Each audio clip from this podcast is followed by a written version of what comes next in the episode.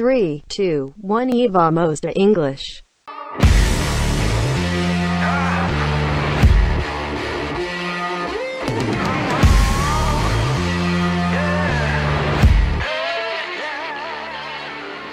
E estamos aqui novamente. Obrigado a você por estar aqui mais uma vez. No episódio de hoje eu recebo Jennifer, uma ex-aluna minha, atualmente intercambista na província da Nova Scotia, no oeste canadense.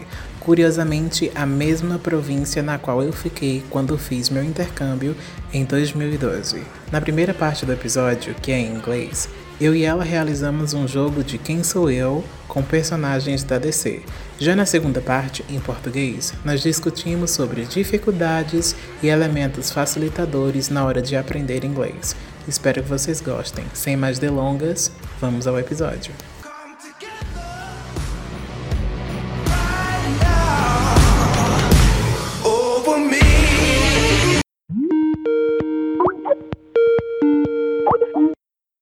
Good afternoon. Good afternoon. Who am I speaking with? My number is Jennifer. And how are you doing today, Jennifer? I'm doing good. Where in the world are you right now? I'm in Nova Scotia, Canada. And how is the weather there? Today's like it's not that good. Why it's kind not? of cold. You don't like the cold? No, I hate it. Like it's the worst thing ever. So how was the winter for you? Bad. But your profile picture is one of you with like lots of warm clothes and stuff, like a jacket. I was trying to not to die there. Okay, so like the first day here, I said to my host mom, please don't let me die. Because I was like so afraid of cold. That's my fun story about my first day. I didn't know about that. I, I thought you'd like the winter and the snow and everything. No, it wasn't my favorite thing ever. So you're glad it's over. It's over, right? yeah it's over like just sometimes here like rains a little and sometimes like last week i think it like snow a little bit too Mm-hmm. So should we start with the Who Am I game? yeah let's do it So the rules are just for the people listening. We have three characters. I chose three Marvel characters, and you chose three ones from DC. And each of us has up to five questions to ask the other person questions about the character and to try to figure out who we are talking about. And for each character, for example, if you ask five questions, you get one point. Are you do you have a notebook? yep so write it down So the most questions you ask, the less points you mm-hmm. get. So if you ask one question, you get five points. If you ask two questions, four points. If you ask three questions, that's the middle ground, you get three points. If you ask four questions, you get two points. And if you ask five questions, you only get one point. And then if after those five questions you still don't know who the character is, then you just lose the round. Got it? oh my god that's gonna be tough We are going to do like like I do one character and you do one, and then we go back and forth until we finish with the three that each of us chose. Okay? okay sounds good So do you want to start? You are going to ask me the questions, or I am going to ask you the question first. okay you can ask me first yeah Okay. Um, is the character is the character does the character have powers? Mm, yeah it does Okay. Is the character a man? it is Is the character white? yep So we didn't talk about guesses. How many guesses should each person have? three Three. Okay. Is it Shazam? it is no way okay. I cannot believe that. okay you got three points yeah. Shazam. oh my god Okay. okay that that's oh i'm i'm mad now okay Okay. Go ahead. Ask me the question. Okay, am I a good guy or a bad guy? You're a good guy. Mm, okay. Am I a om- woman or a man? You're a woman. Oh, Black Widow. No, you're not Black Widow. You got two guesses left. Okay, okay. Have to think. Am I part of the, like the original Avengers or not? No. It is Captain Marvel. No. Damn it. You got one Uh. guess and two questions.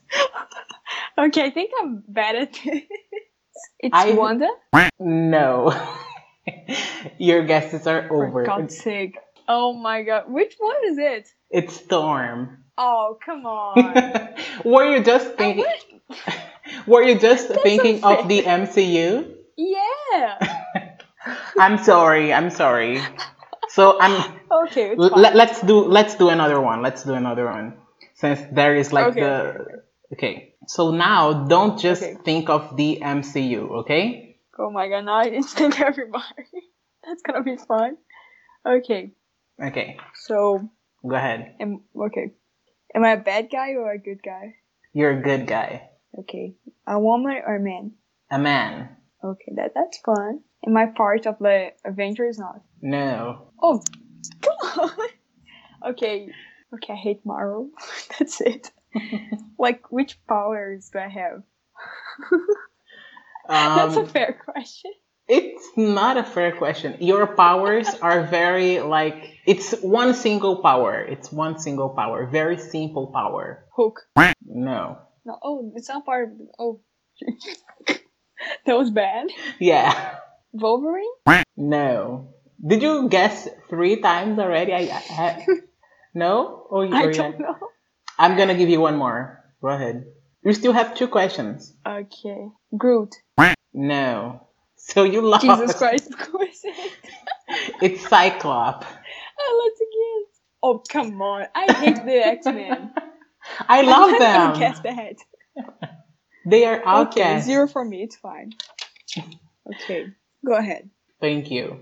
I am going to let's see. So I am going to ask you questions about the second character. Um, am I a villain? Yep.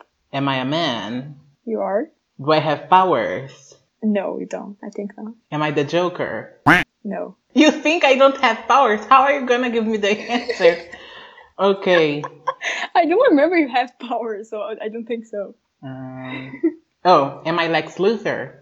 No. I have one guess and two questions. Okay. Yeah, two Uh, questions. am I is my like I am a villain? Yeah. Yeah. Is my hero like the hero that I fight? Is the hero that I Uh-huh. fight a man or a woman? It's a man. It's Batman. Oh, thank you for giving me the. No problem. Am I? Am I? I have one guess. Yeah. Okay. Do I have? Um. Do I wear green clothes? You do. Am I the Riddler? you are. That's so unfair. Thank you. So, you got one point. yeah, one point.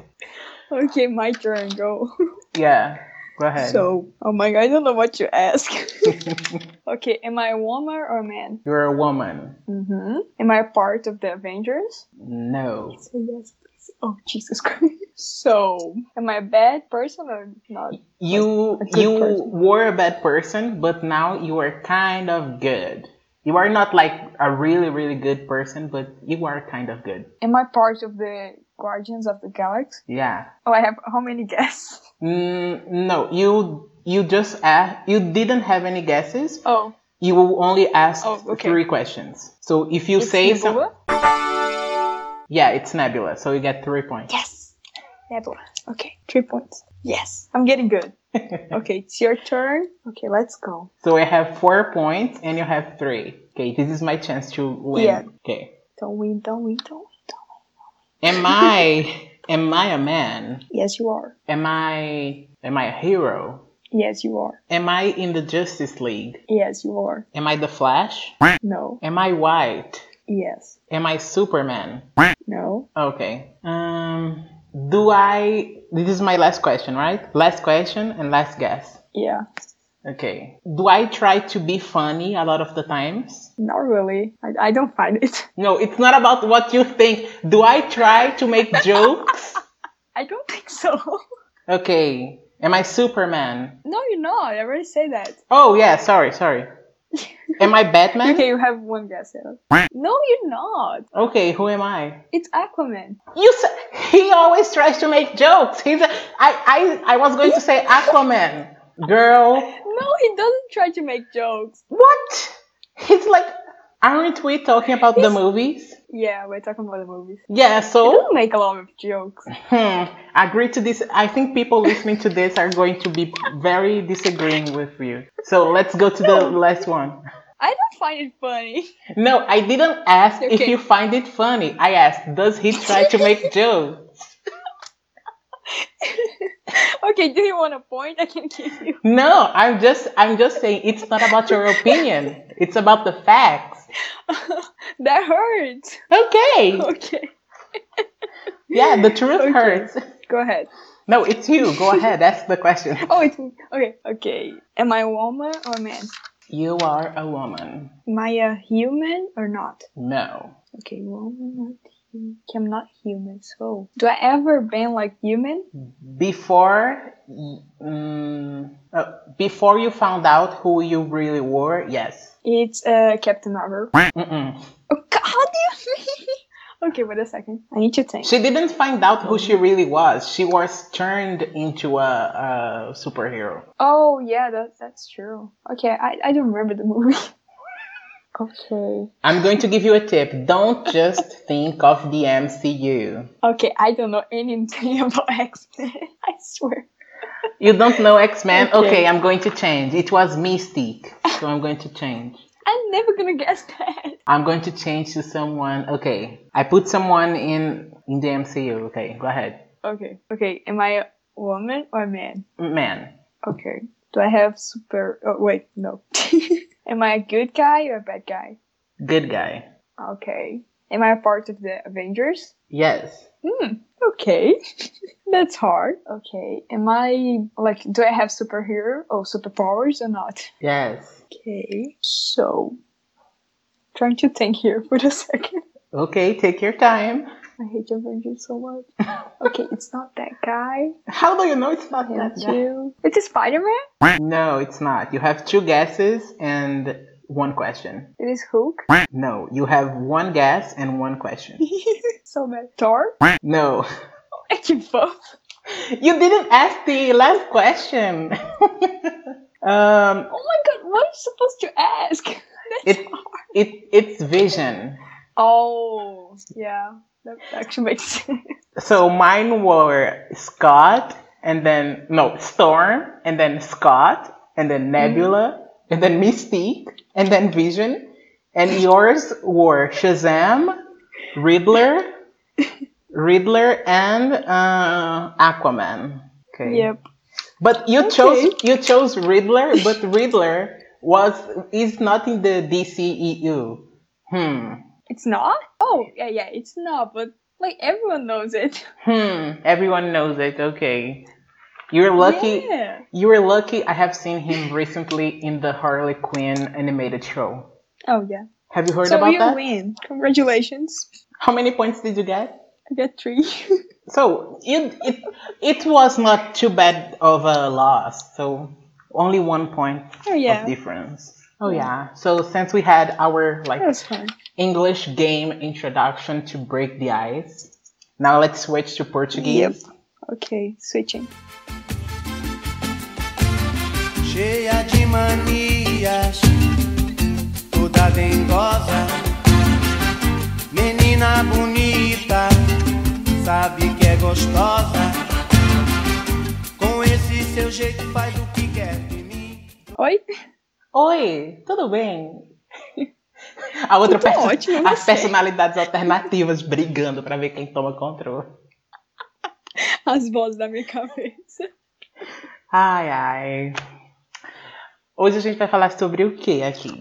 Sobre as dificuldades que a gente é, encontrou quando a gente estava aprendendo inglês e como a gente superou essas dificuldades. E também a gente vai falar de coisas que ajudaram. Uhum, ótimo. Você quer começar com uma das suas dificuldades, perrengues? Eu separei duas aqui minhas. Ai, eu separei tantas minhas que eu não sei nem pra onde começar. Pois pronto, comece aí por uma bem bombástica. TH. Mulher, o que é isso? Já começou botando o dedo na ferida. Ai, chega doeu aqui no coração. Nossa senhora. Diga aí seu drama com TH. Então, desde que eu era pequena, assim. Brincadeira. Então, já sofri muito bullying por não saber falar o TH. Até no Canadá mesmo, aqui, as pessoas fazendo bullying comigo, minha host mom. E é um pouco difícil, eu não consigo falar aquilo, não. Mas você acha que você tem. Tipo- Eu, você acha que você tem alguma dificuldade mesmo articulatória é, é, de anatomia na hora de reproduzir? Porque você entende como é que o som é feito, né? Eu não sei, eu acho que eu tenho alguma dificuldade de anatomia mesmo, assim, que eu sei como é que é o som, só que eu não consigo fazer. Eu, tipo, tem hora que eu falo ele e eu, tipo, é tudo bem, eu consigo falar. Só que, tipo, tem hora que eu tento e não sai. Uhum. Eu não sei. Não sei como é que é a minha vida com esse TH. Você já tentou trabalhar com alguns trava-línguas que focam no TH? Eu preciso tentar mais, eu, eu admito. Tipo, tanto no, no surdo quanto no sonoro, é interessante, porque apesar de trava-línguas não serem é, modelos, pedaços de língua autênticos que a gente vai usar no dia a dia, são criados artificialmente justamente para você se desafiar nesses sons, mas também para pessoas que estão, por exemplo, é útil para a gente que aprende outro idioma, pegar trava-línguas nesse idioma que a gente está estudando, porque trava-línguas vão forçar a gente a falar esses sons parecidos, muito próximos uns dos outros. E a gente vai acostumando o nosso sistema fonador a se organizar daquela maneira, porque muitas vezes a gente entende como reproduzir um som, a gente vê demonstrações, a gente vê pessoas fazendo, só que tanto por falta de costume ou por falta de a gente mesmo se expor a isso, porque no começo tem que ser assim mesmo, a gente tem que se forçar para depois as coisas se tornarem mais naturais à medida que a gente vai se acostumando a reproduzir aquele som. E aí com o tempo você vai chegar num momento que você nem vai mais perceber, se preocupar tanto com isso. No meu caso, quando eu estava aprendendo Uhum. inglês, a professora nem se importou em falar sobre TH.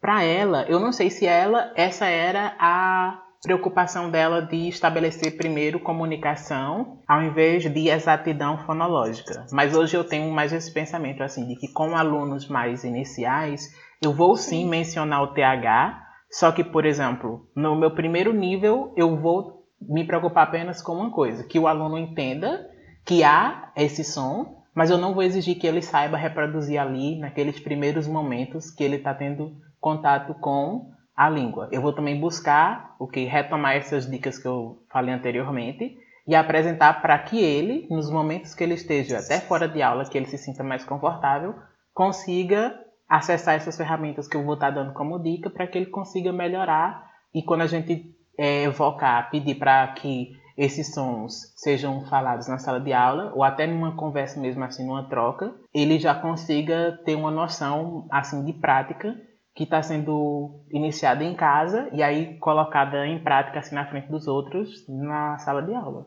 Sim. Eu acho que o que acontece também muito é a didática que alguns professores, tipo, têm, que eles não se importam tanto com a pronunciação, mas sim, tipo, passar atividade de listening e também, tipo, a gramática.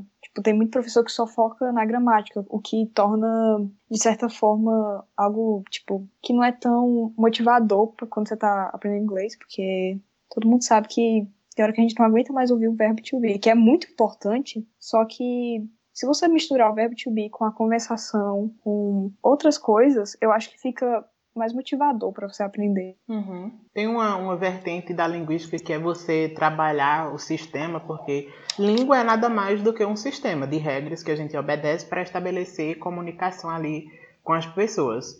E aí, se você Uhum. for ver a. Se você vir a língua separada da interação, fica uma coisa muito abstrata, fica só o sistema puro, sendo que o sistema não nasceu ali concretizado. Tudo que a gente tem na língua hoje, em gramáticas, em livros, nasceu de, interação é, de fala. Tudo que chega no dicionário antes foi estabelecido e convencionado nas interações orais. Nenhuma, Sim. nenhum funcionamento da língua é, vai começar e vai se prevalecer na escrita, porque a escrita é mais fixa. A escrita tende a, do jeito que você coloca ela, ficar. E a fala é por isso que a gente tem muito mais variação é, na hora que a gente está falando de variação linguística. A, a escrita é só uma parte bem pequena do, da cadência, do ritmo que a pessoa fala certas vogais, de como ela abre a boca. Tudo isso vai, vão ser variações mais complexas, enquanto a ortografia vai ser um tipo de variação mais simples. Então é interessante você falar isso dessa perspectiva de estudante, que, por exemplo, na minha época, eu não tinha essa noção de fazer esse tipo de crítica em relação à didática dos professores. Era uma coisa muito assim, uma concepção muito bancária da, da educação, que o professor está ali para jogar o material, transferir aquele conhecimento e o aluno está ali para Uhum. receber e não fazer nenhum posicionamento em relação a isso. Sim, porque eu acho que acontece mesmo também é quando a pessoa só tem a oportunidade de aprender inglês, tipo, na sala de aula, na escola, tipo, normal. Não tem, tipo, a oportunidade de fazer um curso, como o PGM, ou, tipo, um curso de inglês por fora, que também eu acho que ajuda muito quando você tá tentando aprender. Uhum. Porque esses cursos, eles tendem a ser mais, eu não sei como explicar isso, recreativos. Tipo, eles saem um pouco daquela rotina, entende? Que Uhum. a escola dá, que é tipo passar os conteúdos dos professores, os professores têm que passar pra gente e fazer uma prova sobre. Não sai disso. É muito, muito raro às vezes que sai disso. Mas tipo, no PGM mesmo, a gente tinha isso, mas a gente também tinha, tipo, muita brincadeira, muitas outras formas que deixavam o aluno mais focado pra continuar aprendendo, sabe? Uhum. Até porque quando a gente também falando agora da posição de professor, quando a gente é professor, Uhum. temos que lidar com as nossas expectativas do que a gente quer colocar em prática em sala de aula, mas também temos que Uhum. respeitar um cronograma, a gente tem que é, respeitar uma ementa, que não somos nós quem fazemos. Então tem essa Sim. dificuldade. E ali você viu, eu tinha que respeitar o conteúdo, mas também trazer coisas que eu achava interessante. E o que a gente está vendo Sim. muito agora no, na época agora da quarentena é que muitos professores não estavam aptos a trabalhar com tecnologia e para inspirar Uhum. essa questão também de os alunos terem uma atitude mais voltada para utilizar a tecnologia como mais uma figura ali que estava nos que vai estar no sentido de funcionar como suporte para a aprendizagem. O meu TCC vai ser justamente focado nisso, de você utilizar a tecnologia para tornar o aluno da escola pública mais independente, porque não é em nenhum momento numa realidade próxima, tipo 10 anos, em 10 anos as escolas públicas não estarão menos lotadas. O que a gente quer é que mais crianças que hoje em dia não estão na escola pública eh, adentrem e consigam concluir o ensino médio, o fundamental, o médio e futuramente, quem sabe, não há vaga para todo mundo na universidade, mas que cada vez mais pessoas que vêm da escola pública consigam acessar a universidade eh, também. Mas, por exemplo, num contexto de sala de aula, onde a gente tem, por exemplo, 35, 40, 45, 50 alunos, não tem como a gente Sim. ter um ensino de inglês, de imersão na língua, que seja satisfatório, porque o professor não Sim. tem como se dedicar a, essas, a esses ensinos que são ideais dentro da sala de aula. Então, eu vejo assim a tecnologia como um auxílio muito importante que o aluno pode ter ali, por exemplo, o professor dá as ferramentas e o aluno trabalha em cima disso, das expectativas dele, dos anseios, do que ele quer trabalhar mais em casa. Só que se a Uhum. gente for trazer para a questão da realidade, da realidade da desigualdade social, Desigualdade social, é. quantas pessoas que estudam em escola pública não têm acesso à internet? Exatamente.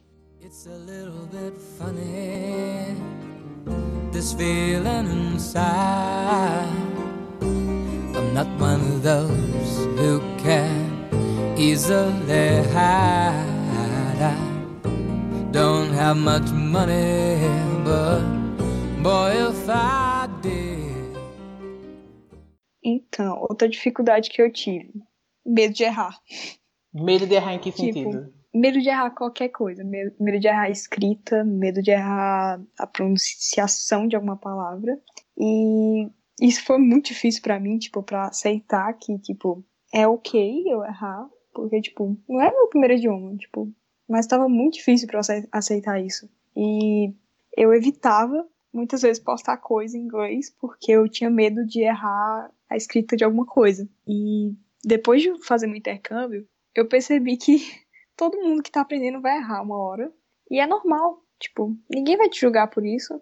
E, tipo, você tá tentando melhorar. Então, é ok errar. Uhum. Eu acho que é importante essa coisa que você falou da de se expor na rede social, de postar coisas e se colocar nessa posição de estar lá e manifestar a língua, porque quanto mais você se impõe, quer dizer, quanto mais você se expõe, mais probabilidade de você ter ocorrência de erros, mas também é você está progredindo e caminhando para se tornar cada vez mais natural esse uso da língua. Por quê? Se a gente restringir o uso da língua há contextos controlados, há contextos perfeitinhos, onde a gente antes se preparou muito, muito, muito, tipo, uma prova oral. A gente se prepara, se prepara, se prepara, usa a língua ali, Uhum. aqueles, aqueles vocabulários, e não usa em outro momento. Pronto. Isso é um uso extremamente artificial da língua.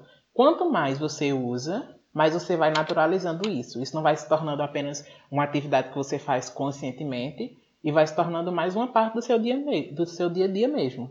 E aí, quando você estiver de, Sim. de frente com uma pessoa, com um professor que tenha propriedade, e dependendo também da postura da pessoa, você não vai simplesmente aceitar que as pessoas tripudem e passem por cima de você porque elas têm um conhecimento de gramática mais avançado que você, um um conhecimento de pronúncia mais avançado que você. Porque conhecimento a gente adquire e quem, quem estuda o suficiente para saber que conhecimento deveria ser disseminado e não utilizado como instrumento de poder, vai utilizar ele para instruir outras pessoas e para trazer para esse lado de cada vez menos ignorância, porque não existe total isenção de ignorância, existe a gente desconstruir uma ignorância e construir outra. Quanto mais você aprende coisas, mais você descobre que tem muito mais coisas que você não sabe.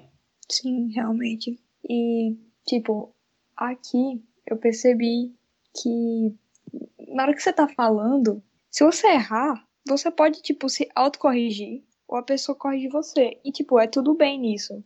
Eu sempre botava o did you e eu botava outro verbo também no passado. Aí eu percebi que eu fazia isso aqui ainda. Só que as pessoas começaram a me corrigir isso. Aí agora começou a ficar, tipo, natural de eu me autocorrigir ou então de eu só falar o verbo direitinho. Eu gosto muito da filosofia de caderno de erros, porque, tipo assim, quando você está estudando, ou para um concurso, seja lá para o que for, você anotar a questão que você errou e por que você errou.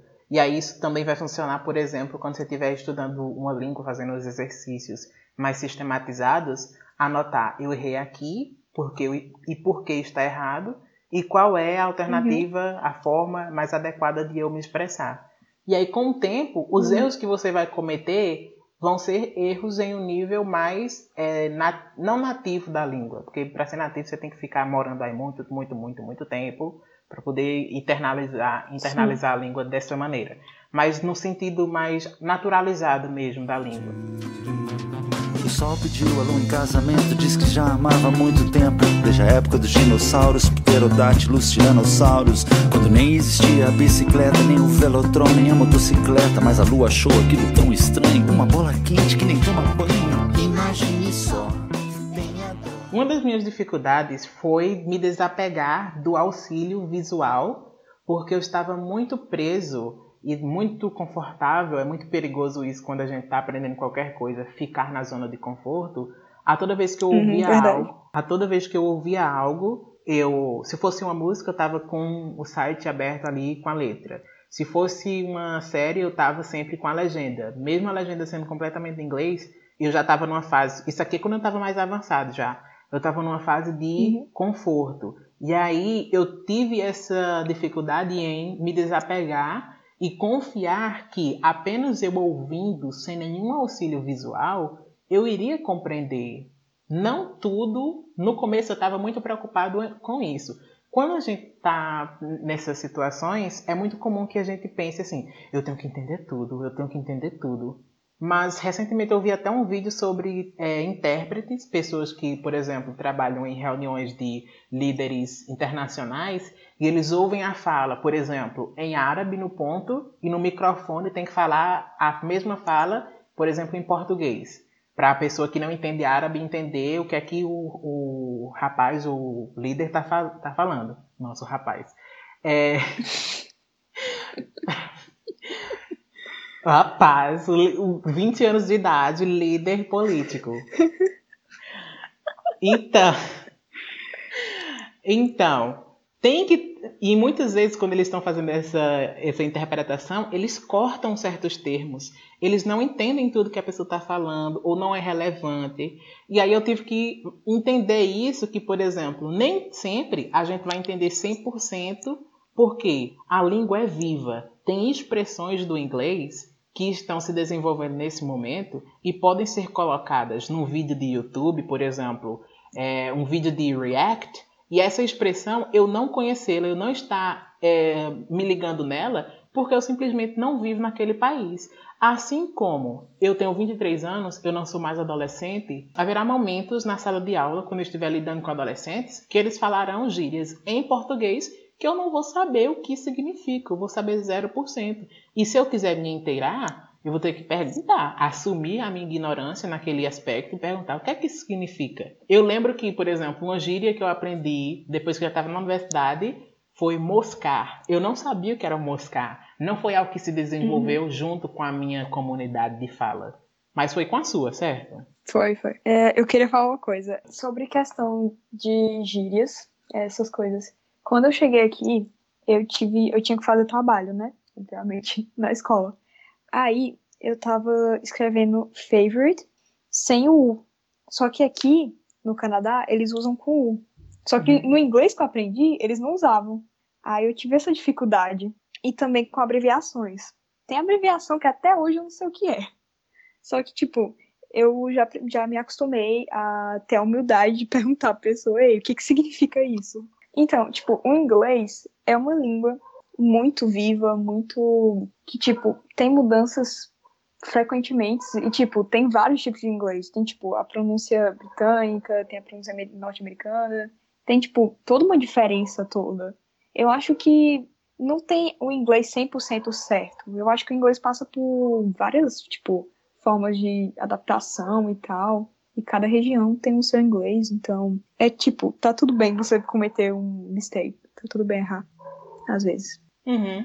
É, e também, é, quanto mais pessoas que não são falantes nativas de inglês se expuserem a aprender inglês e interagir em inglês, mais elas vão injetar uhum. na língua as suas especificidades, as suas histórias, as, os seus padrões de fonologia, e o inglês vai continuar a se diversificar.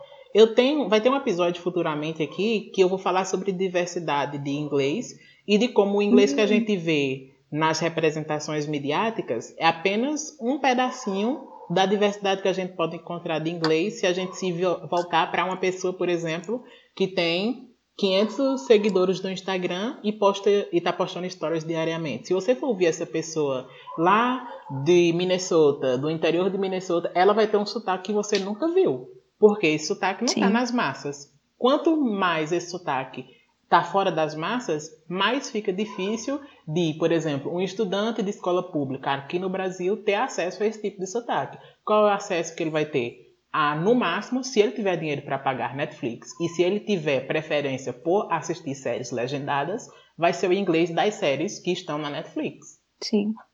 E, tipo, a maioria das séries da Netflix tem um inglês, tipo, norte-americano, tipo, aquele uhum. inglês, não tem, tipo, é, é, muito raro uma série que tenha sotaques diferentes. Eu, quando eu tava aprendendo inglês, eu comecei a ver muita coisa, não muita coisa, tipo, comecei a assistir muito youtuber que era com sotaque britânico. E, tipo, isso me fez achar que a pronunciação de algumas palavras era daquele jeito. No caso, é, no inglês britânico. Mas, tipo, quando eu vim pra cá, eu comecei a misturar os, a, a, pronunciação de tudo. O que foi muito engraçado. Eu tava percebendo isso com minha host um dia desse que eu falava algumas coisas com o inglês britânico e outras com o inglês tipo, que eles usam aqui. Era engraçado. Isso, né, massa? Quer dizer que tem várias influências Sim. e você é uma pessoa muito estudada, que tem contato com vários inglês. E o bom é que é isso, você sendo um falante internacional, você está usando o inglês que você pegou como referência em todos esses lugares. E, Sim. por exemplo, por que você não está num local, quando você voltar para o Brasil, não vai ser um local de pessoas que falam inglês no dia a dia, 24 horas por dia, você vai continuar a ter acesso a vários dialetos e você vai pegar emprestado coisas desses vários dialetos. É diferente, por exemplo, de você morar no Canadá e aí você está restrito a pegar. Se você passasse aí um, dois, três anos, você iria pegar muito mais o sotaque desse local do que das coisas que você eventualmente assistisse no YouTube, no Instagram, no, na Netflix. Sim. E também tem o fato que o Canadá é um lugar cheio de sotaque. Tipo, tem muita diversidade no sotaque de cada região daqui, que eu acho muito interessante também. E sem uhum. contar que o Canadá também é um país bilíngue, tipo, a gente fala, eles falam inglês e também falam francês. Aí também tem essa questão de, uh, de sotaque também por causa disso. Tipo, o inglês, o francês aqui é muito diferente do francês que a minha host sister fala, que é da Bélgica. Então, é muito interessante isso, porque não, não ocorre só com o inglês, ocorre com todas as línguas. Só que, é, tipo, tem muita gente nativa que olha isso como algo muito ruim, o que eu não acho que seja. Uhum.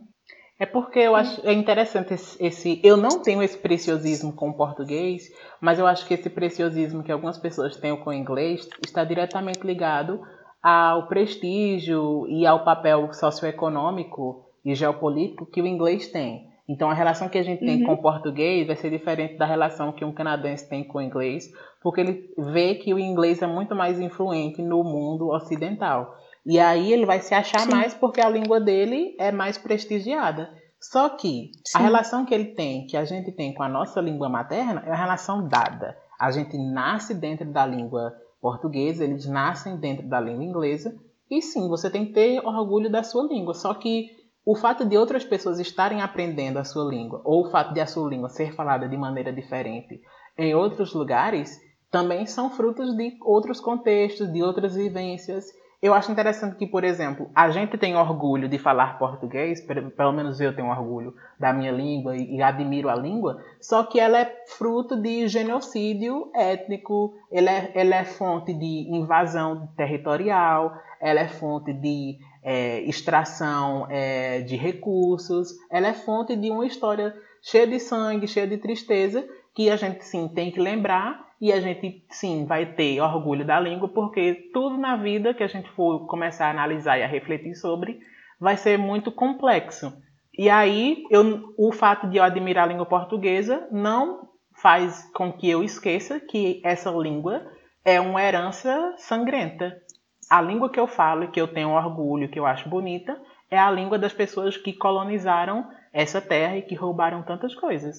Sim, realmente. Eu tava falando isso com minha host sister dia desse. De toda essa história da colonização do Brasil. Que realmente é difícil demais. Tipo, quando você começa a analisar, é uma história que você não gosta tipo, de ficar lembrando, porque é difícil. Da mesma forma, da mesma forma que o inglês é, foi, teve um, o inglês que a gente fala hoje foi uma fusão entre a língua que falavam lá na, no Reino Unido, antes de o Reino Unido ser Reino Unido, quando tiveram as invasões vikings, e, teve, e tem muita uhum. influência de questões, é, tem muita influência do francês também por causa das brigas territoriais da França com a Inglaterra, e tudo bem. Agora é interessante que as pessoas se o quê? Se eduquem, que as pessoas tenham a mente mais aberta, para que, por exemplo, Exato. chegue uma pessoa que tem uma pele escura, uma pessoa que seja brasileira, e se essa pessoa for estudada,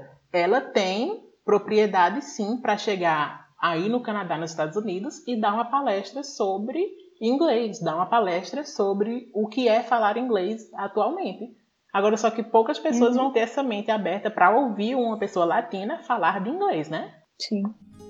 Tell me you don't wanna leave. Cause if change is what you need, you can change right next to me. When you're high, I'll take the lows. You can ebb and I can flow. We'll take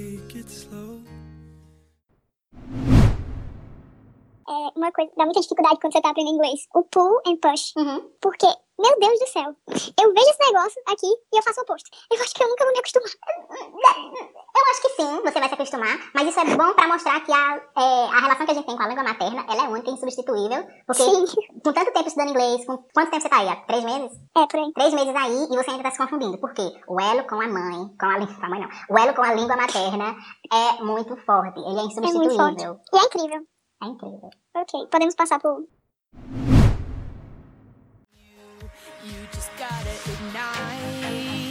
the light and let it shine just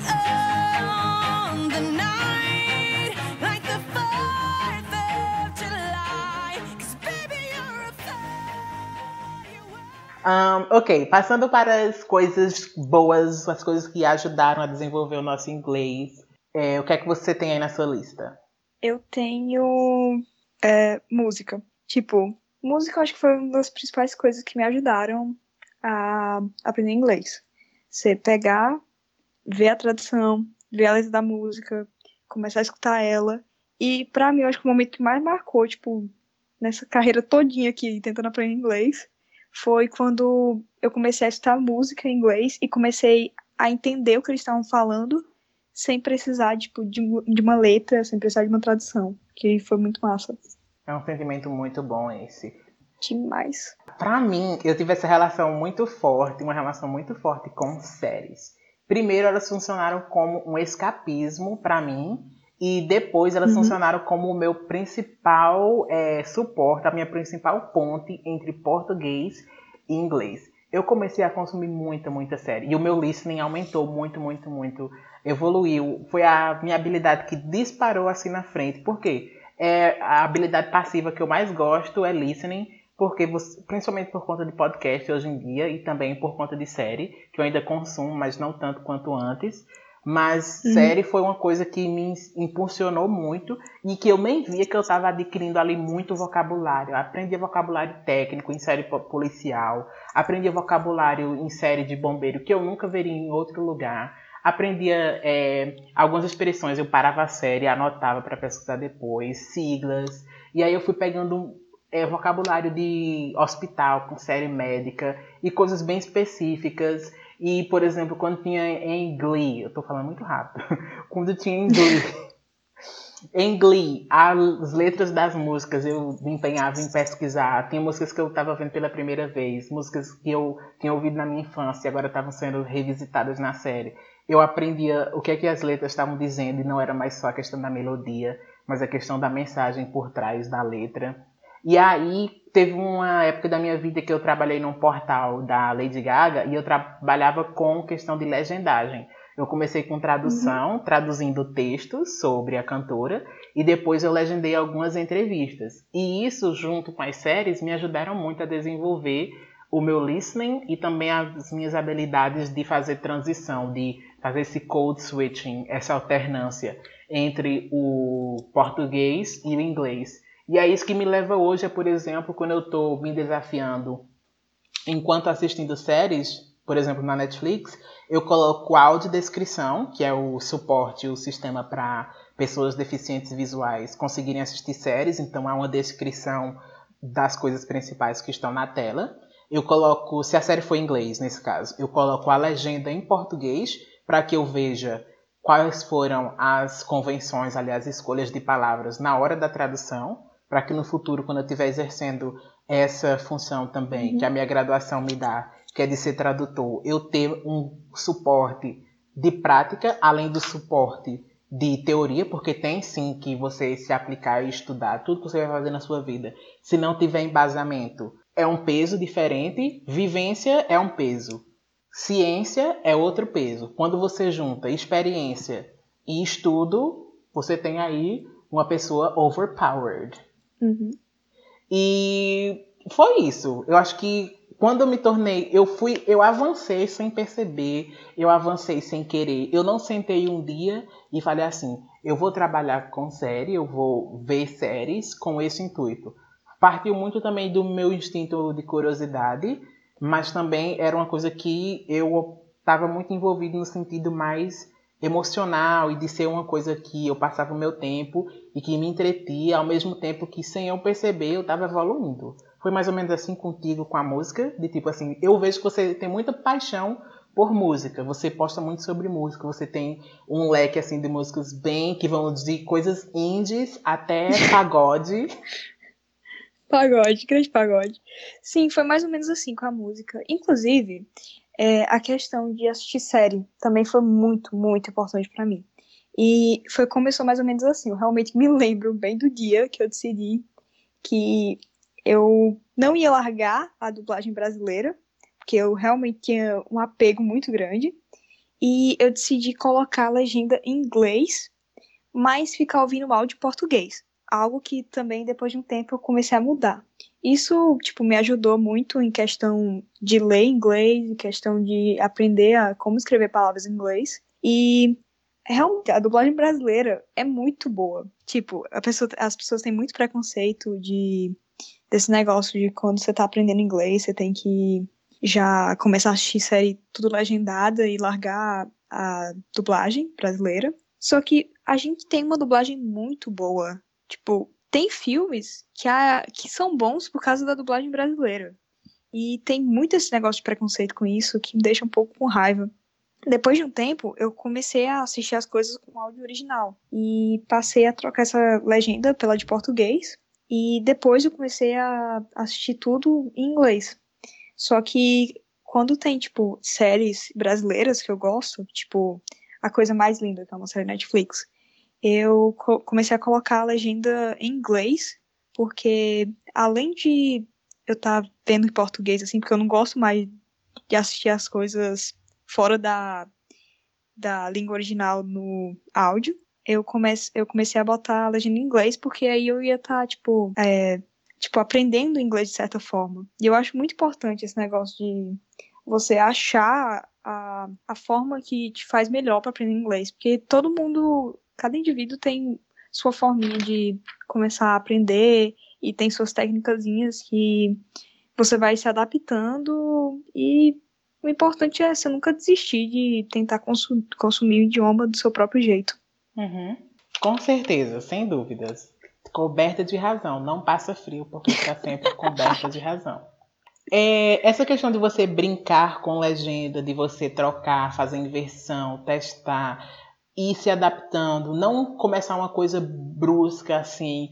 Em inglês a gente fala quando começa uma coisa é, do nada, faz uma coisa do nada, é cold turkey. É, abruptamente uhum. você faz uma coisa. E é, é interessante que a gente não faça isso porque isso é um tipo também de violência. Há vários tipos de violência que a gente se impõe e que desmotivam a gente. Eu sou muito contra certos tipos de discursos que propagam a questão de que se force de tal maneira. Não, você vai se você vai se expor e se impor certos desafios, mas também se respeitando. Não adianta você cometer atos assim que tipo, você vai começar uma experiência abruptamente, sabendo que aquilo não é algo que te atrai, visando um objetivo de progredir, só que enquanto você progride no inglês, você está se sentindo mal emocionalmente, você não está aproveitando o processo, você está se forçando de uma maneira negativa. Eu acho que há como a gente se forçar e se respeitar, e há como a gente se forçar e não respeitar as nossas preferências. Então, uma das melhores maneiras que eu defendo de a gente aprender inglês é que e ressaltando essa questão de cada aluno ser um aluno, ser um mundo, uhum. é de, por exemplo, o professor dar ideias para que o aluno consiga aplicar essas ideias partindo das preferências que ele tem. Falando de Sim. como você se apegou a dublagens e como as pessoas têm preconceito com dublagem, eu me apeguei tanto à dublagem do Todo Mundo Odeia o Chris, da Rochelle, que eu prefiro muito mais a dublagem brasileira do que a voz da Tichina Arnold, que é a atriz que faz a Rochelle. Porque eu tive, criei uma memória emotiva muito mais forte com a voz da dubladora do que com a voz quando eu fui assistir Todo Mundo Odeia o Chris em inglês. A obra Todo Mundo Odeia o Chris e a obra Everybody Hates Chris. A partir do momento que você tem esse empenho e esse reconhecimento que a nossa dublagem brasileira tem mundialmente de ser, se não a melhor, uma das melhores, eu já vi em várias ocasiões as pessoas descreverem com muito respeito à dublagem do Brasil, você tem que valorizar uhum. e também valorizar o papel que a dublagem teve até agora na sua vida. Porque a partir do momento que você começa a estudar inglês e você se expõe, se propõe a consumir esse material, ou até revisitar materiais que você já tinha visto dublados, agora com o idioma é, original, na língua inglesa, também é necessário que a gente pare para pensar a relevância da dublagem para pessoas que, por exemplo, pessoas que são cegas, é, pessoas que são analfabetas. Quer dizer que eu uhum. vou, só vou me importar comigo. É tipo essa questão, por exemplo, de quando eu estou falando aqui, a dificuldade que a gente tem em Petrolina de ter sessões legendadas em horários mais acessíveis. É um sufoco você assistir certos filmes legendados, porque as sessões legendadas estão reservadas para pessoas que eles supõem, o pessoal do cinema, pessoas que têm transporte próprio para ir embora com segurança quando a sessão acabar meia-noite. Exato. Para mim, eu só posso ir, por exemplo, eu tenho que juntar o dinheiro do cinema, mas também o dinheiro do Uber, porque eu não vou ficar em ponto de ônibus 11 e meia da noite porque não faz sentido para mim eu me arriscar por conta de um filme. Mas eu também quero ter a experiência de assistir um filme no cinema legendado, porque assim eu prefiro. Eu acho um pouco até elitista você colocar o filme legendado nesse horário, porque você subentende, você está inferindo que as pessoas que vão assistir nesse horário não são pessoas que pegam ônibus, por exemplo. Exato. E também, é, voltando à parte do jeito que você tipo, se sente confortável em aprender inglês. Eu não me sinto confortável lendo livros. Eu tenho muita dificuldade para focar lendo alguma coisa, tipo livros. Só que, tipo, dentro da minha casa, eu tenho um exemplo de uma pessoa que aprendeu inglês com muito livro, que é, tipo, meu avô. Ele, nossa senhora, lia muito livro, esse cara.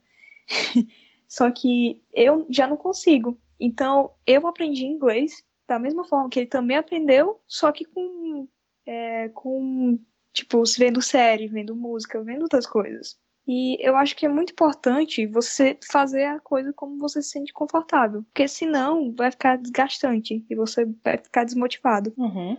Eu acho que atualmente, com a diversidade de séries que a gente tem, tem séries que são bem complexas. E ler legenda, você tem que acompanhar a velocidade ali da fala. Tem gente que recusa uhum. se re... tem uma rejeição à legenda justamente porque não tem costume de leitura. Então, sim, livros no Brasil ainda são muito elitizados e certas pessoas não é só por conta da falta de costume de acesso, mas simplesmente não gostam da mídia livro. Há muitas formas de se contar, de se contar histórias e de maneira escrita. Seja ele, por exemplo, eu posso, é, por exemplo, roteiro, eu já li roteiro de várias séries completas, que tem lá a descrição da cena, orientação de diretor e tudo mais é quase como se fosse um livro, porque, por exemplo, você encontra uma página, um roteiro, que tem 80 páginas. É quase um livro ali, é uma metade de um livro. E você leu um roteiro de um episódio de uma hora. Por exemplo, eu li o roteiro de Stranger Things, do primeiro episódio. Todinho, tem lá escrito todas as coisas que acontecem no episódio no roteiro. É outra forma de você ter acesso àquela série. Exato. What I doing then? Chasing you like a shot of whiskey, burning, going down, burning, Encerrando, Jennifer, o que a gente pode dizer para as pessoas que ouviram o podcast até aqui? A gente queria agradecer a todo mundo que ouviu até aqui. Isso mesmo, pessoal. Muito obrigado. E se eles gostarem, o que é que eles podem fazer para apoiar o podcast? Vocês podem ir no feed e se inscreverem. E se eles quiserem que outras pessoas saibam sobre o podcast? Vocês podem compartilhar com todos os seus amigos e vai suportar esse podcast maravilhoso desse incrível professor. Obrigado pelo elogio. Pode ser para pessoas que já Pode ser para pessoas que já estudam inglês ou pessoas que estão no início, até porque essa é a missão também do podcast, servir para todas as pessoas. Para quem já está lá avançado, refletir sobre os seus começos e pegar algumas informações que ainda não saiba ou que já tenha esquecido. E para quem está no início também ter uma inspiração com uma produção regional aqui do lado de São Francisco, um podcast amador e feito de pessoas que você pode ver no transporte público, na universidade pública e publicando em uma plataforma democrática que é a mídia podcast. Finalizando, esse projeto é parte de um projeto que inicialmente teve início lá no inicialmente teve início lá no Instagram, o e vamos de English. Esse é o arroba, se vocês quiserem seguir, é só chegar lá e vamos de English. Jennifer já segue e ela vai falar para vocês o tipo de coisas que vocês podem encontrar lá se vocês forem. O que é? Vocês podem encontrar várias expressões em inglês, vocês podem encontrar dicas de gramática, vocês podem encontrar um monte de coisa, minha gente. Vai lá olhar, pelo amor de Deus. E o que mais eu gosto de colocar também é vídeo no... Não, não vídeo no Stories. Quiz no Stories. E também eu estou começando a publicar uma série no IGTV sobre duplinhas de palavras que comumente são confundidas. E é isso, eu tô sempre tentando fazer uma coisa nova. Inclusive, hoje eu gravei um vídeo, tô começando a gravar vídeo mostrando meu rostinho lindo. E é isso. Que gente. chique! E é isso, gente. Obrigado por é, ouvir o podcast. Tchau, tchau, pessoal. É bye, bye, guys.